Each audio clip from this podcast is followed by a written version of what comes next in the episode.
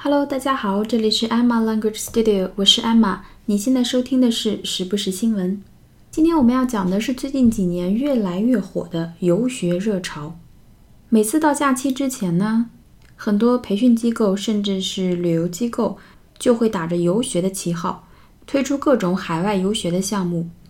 家长呢也觉得这种项目既能让孩子游览异国的风光，也能让他们短期体验海外的名校，同时锻炼孩子自主学习、自己照顾自己的各项能力，一举多得。很多家长都觉得是一个非常好的选择。而且近几年看来呢，游学的新特点就是低龄化。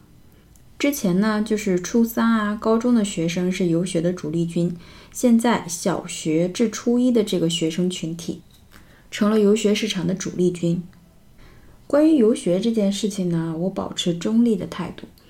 怎么说呢？这个我是自己做过游学项目的，就是我当时在海外的时候负责过游学的项目。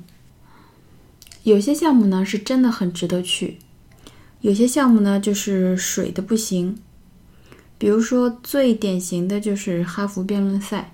听起来是不是非常的光鲜呀？哈佛 （Harvard），但是去了以后，你就会发现中国的学生是跟中国的学生在一起上课的，因为中国的辩论体制跟美国的辩论体制是不一样的，这个是官方给出的解释。我个人觉得呢，这个项目算是比较水的项目之一，费用要的也很高，就是打着哈佛的旗号。但是呢，这种在我看来觉得不太靠谱、比较水的项目，已经算是良心项目了。还有很多游学去哪儿吧？新加坡还算好的，马来西亚，还有去菲律宾的。我就在想，你们去那儿干嘛呢？还不如在国内旅旅游、做做义工呢。总体来说呢，这个市场水分很大，利润很足。所以在选择游学项目的时候呢，就是大家要。考虑清楚。其实我是不建议年龄比较小的孩子去参加这种项目的，因为基本上记不住。如果你真的想要让他，比如耳濡目染一些异国的文化啊，你觉得他不管怎么样都能学到一点东西啊，不如你自己带他去。因为游学的价格真的很高，有这个钱不如一家人去旅旅游，他得到的东西可能会更多。我是觉得呢，高中的学生还蛮适合参加这种游学项目的，尤其是以后你想要让他去呃国外读大学的话，还是一个非常好的过渡的阶段。但是游学项目那么多，你要去仔细打听一下，向去过的人问一下，觉得说这个项目的质量到底怎么样，然后再决定要不要去。而且我真的觉得，如果说你打算让孩子出国，而且已经是高中生了，自己去申请。一点问题都没有，非常简单的手续。真的想要锻炼孩子的话，就从申请这件事情上让他们自己去准备。如果你连申请都申请不到，为什么要出国上这个游学的项目呢？好，我们来看一下这则新闻。今天的新闻比较长，来自 Global Times。虽然新闻比较长，但是生词比较少。Overseas study tours have been growing in popularity in recent years. With the average age of participating students skewing ever younger. Parents see the trips as a warm up for the overseas education they hope to give their children down the road. However, some students who join such tours have trouble opening up to foreigners to practice their English. Others see the trips as little more than opportunities for sightseeing and shopping. Consequently, questions have emerged about students' willingness to mix with locals and their ability to take their trips seriously. Still, the business of organizing overseas study tours has proved to be profitable, spawning a proliferation of overseas summer programs and making the entire industry more commercial. 好，我们来一句句看一下。Overseas study tour, overseas 就是海外的、国外的，study 学习很简单，tour t o u r 旅途、旅游、行程。Overseas study tour 就是游学、游学、游学活动。那么游学活动 have been growing 就是持续在增长，持续在长大，在哪里呢？In popularity popularity，popularity，popular 我们都知道是受欢迎的，那么 popularity，p o p u l a r i t y 是它的名词。Have been growing in popularity 就是说越来越受欢迎，在受欢迎程度上一直在 grow 在增长。In recent years 近几年来，with the average age of participating students skewing ever younger. The average age average a v e r a g e 这是我们讲过的单词，就是平均的、一般的。The average age 就是说平均年龄，谁的平均年龄呢？Of participating students. Participate, p a r t i c i p a t e, p a r t i c i p a t e，它就是参加、参与的意思，相当于 take part in，只不过这个词稍微正式一点，稍微正式一点。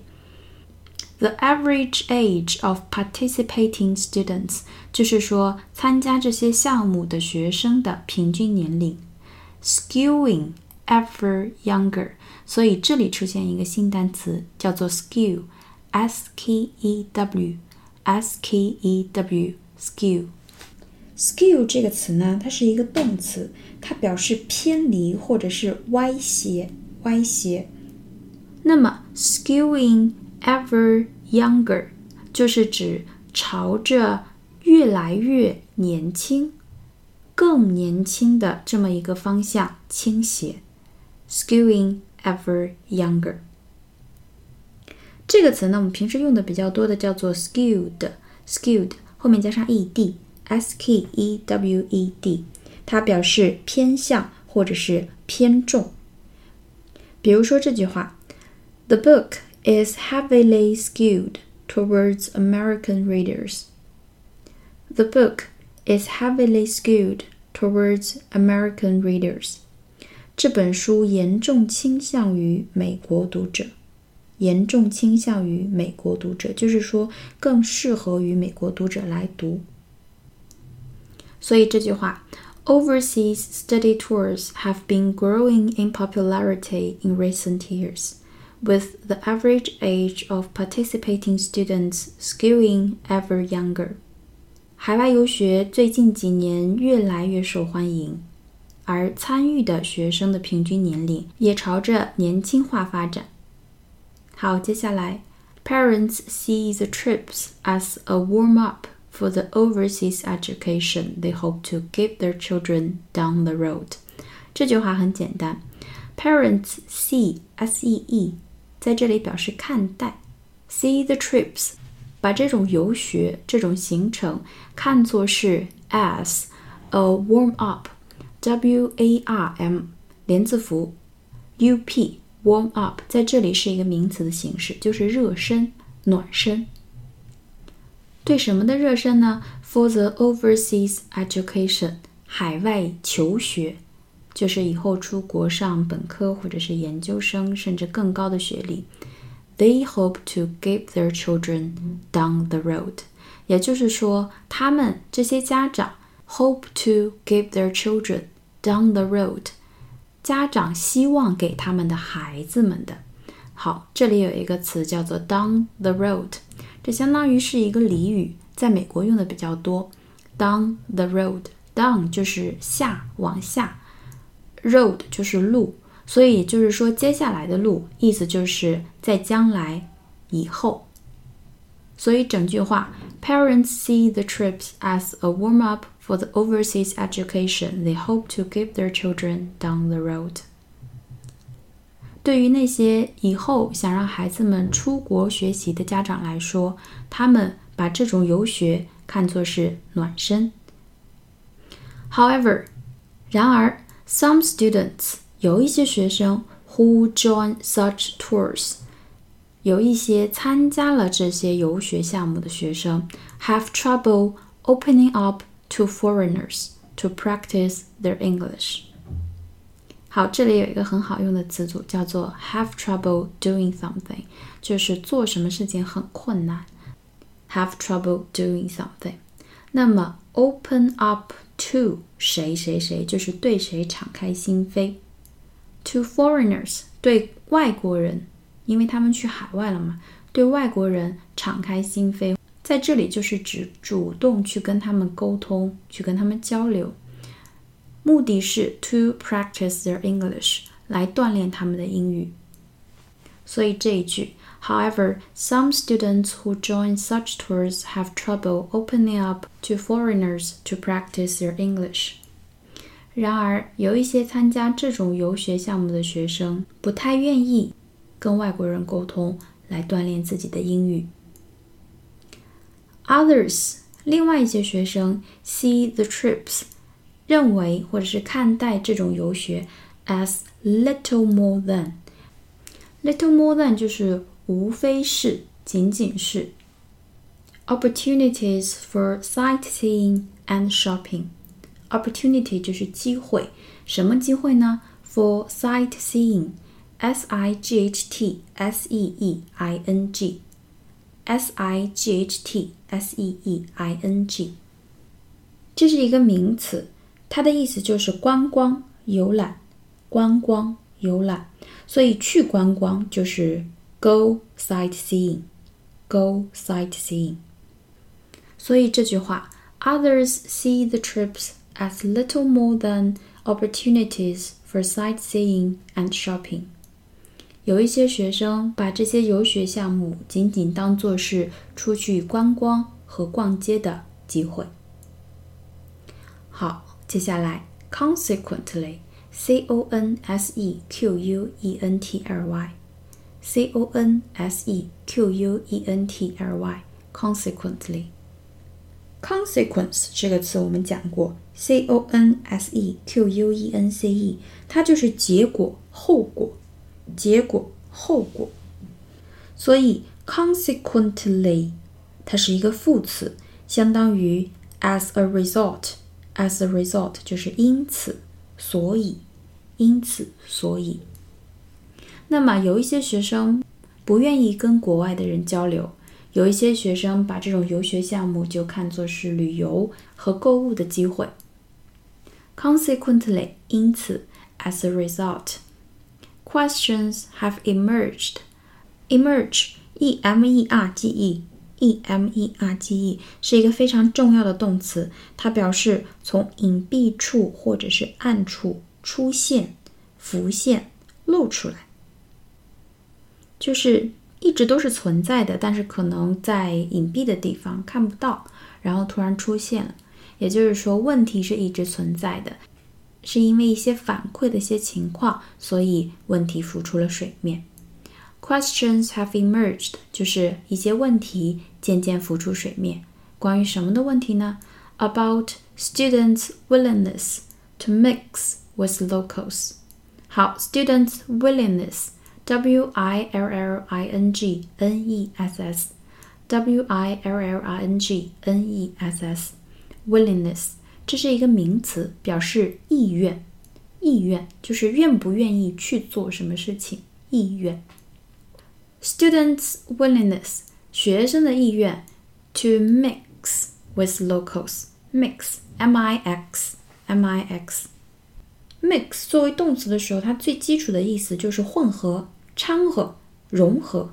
比如说，油和水不相容，oil and water do not mix。 oil and water do not mix。那么在这里，mix with somebody。就是相当于 socialize with somebody，交往、相处、交际。Students' willingness to mix with locals 就是学生与当地人交往的意愿。Local, L-O-C-A-L 可以做名词，表示当地人、本地人。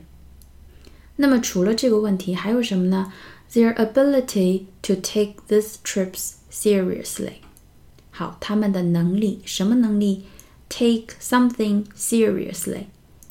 Take something seriously，这是一个固定搭配，表示认真看待某事， 认真看待某事。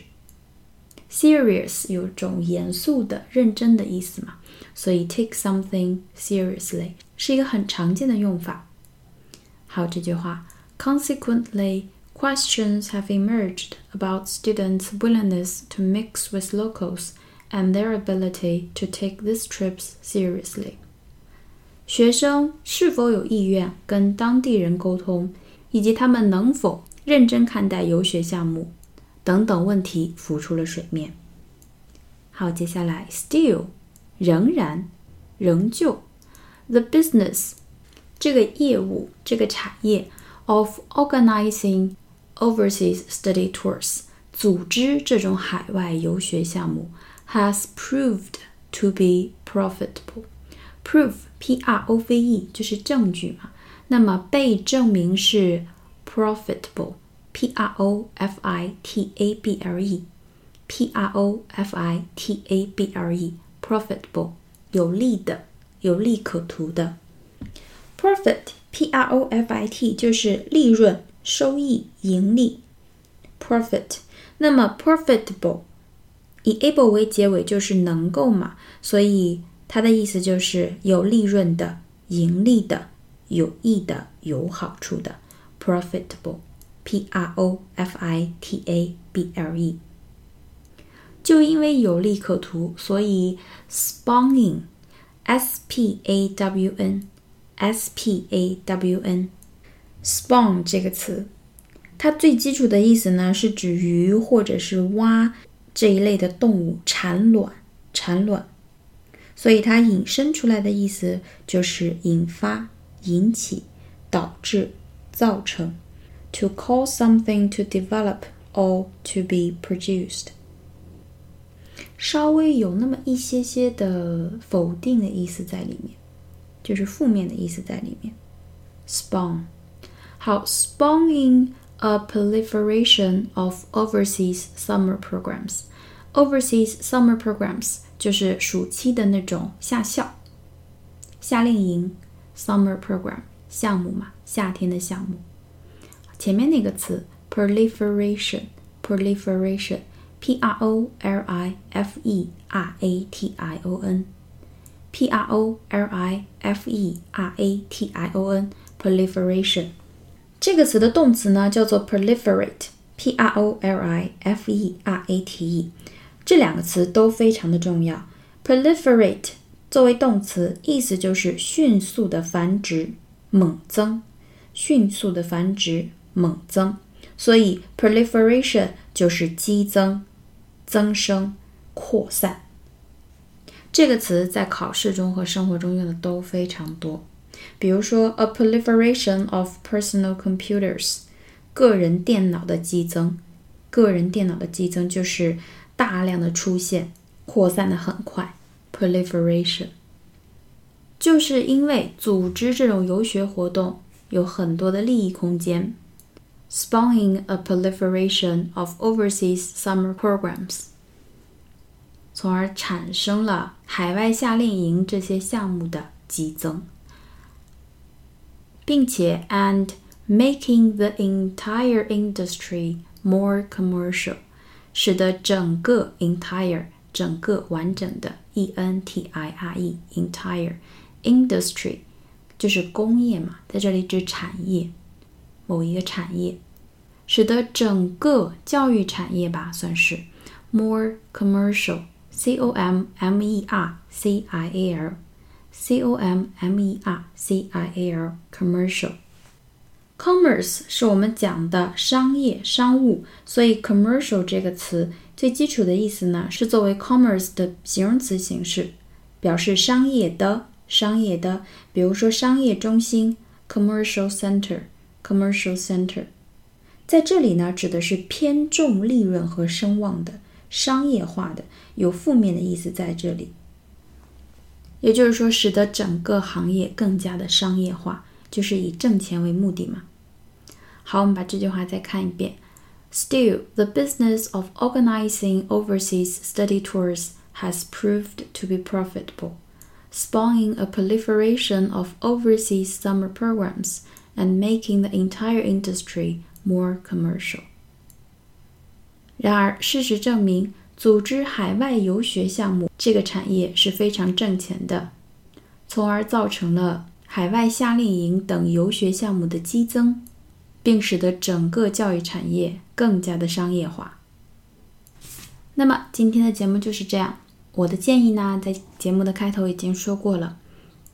需要补充的一点呢，就是说，海外游学不仅限于学生的。如果你有一些时间，有一些假期的话，完全可以考虑暑假去参加一些名校的一些项目 （summer program），去给自己充充电。这些项目的要求和报名的流程呢，你在那个你心仪的那个学校的官网上都可以找到。游学并不是这些学生们的专利。那么我们今天的节目就到这里，希望大家喜欢。我们下期节目再见喽，拜拜。